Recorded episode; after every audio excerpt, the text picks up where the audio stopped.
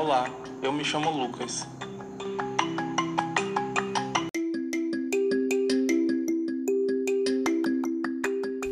E eu, a Alana, e nesse podcast iremos falar sobre a bioética no ambiente hospitalar. Sejam todos bem-vindos.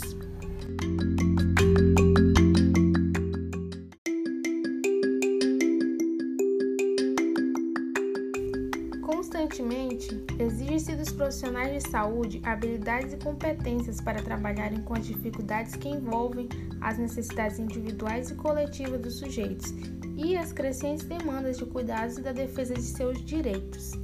É nesse palco que os profissionais de saúde desenvolvem suas atividades, tendo como objeto de cuidado o ser humano e como desafio a capacidade de articular de forma sábia seus valores éticos, morais, sociais e os conflitos que possam vir a surgir em seu contexto de trabalho.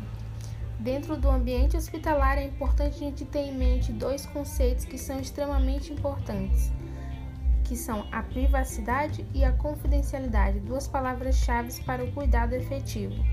A privacidade requer proteção da intimidade dos sujeitos, respeito à dignidade, limitação de acesso ao corpo, aos relacionamentos familiares e sociais e a objetos íntimos.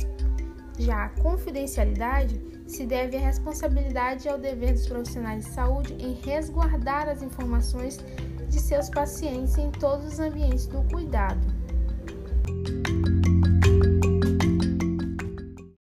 A preservação de segredos está associada tanto com a questão de privacidade quanto de confidencialidade.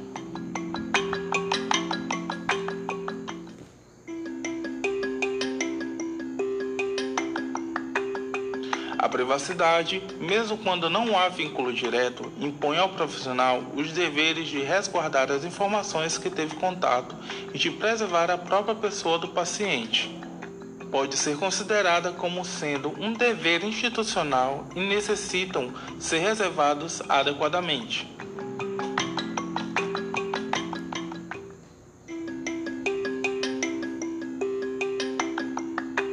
A exceção de confidencialidade pode ser eticamente aceitável desde que o paciente dê sua permissão, que a lei obrigue a revelação que haja risco de vida ou possibilidade de dano físico ou psicológico para uma ou mais pessoas identificadas.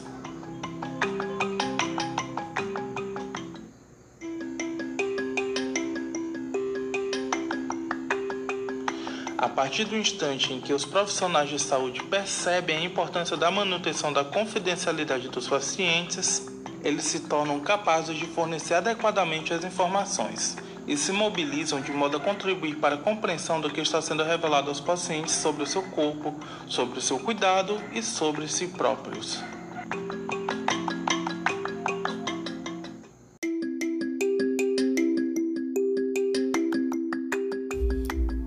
Pegando essa deixa do meu parceiro Lucas, é extremamente necessário os usuários de saúde eles terem ciência dos seus direitos enquanto usuários, porque o direito do usuário à privacidade ele vai derivar justamente do dever de se manter um segredo por todos os membros da equipe.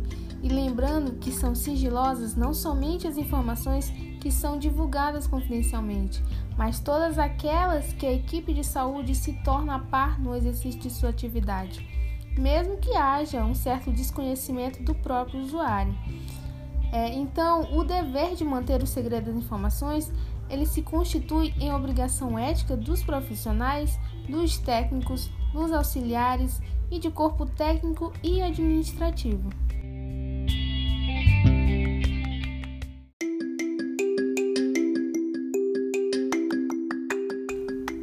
Nós concluímos, a partir de toda essa discussão, da importância de se avançar quanto ao papel dos profissionais de saúde no oferecimento de informações e orientações aos próprios pacientes, bem como seus direitos, por exemplo, e isso sempre objetivando alcançar a humanização do cuidado.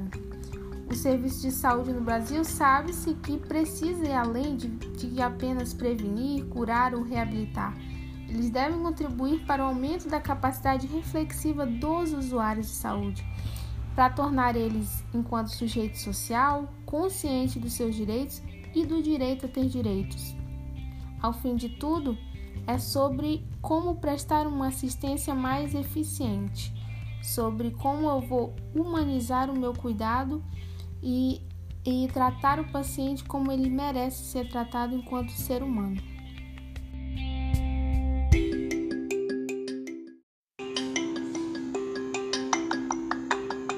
Obrigado aos ouvintes, tenham uma ótima semana e tchau!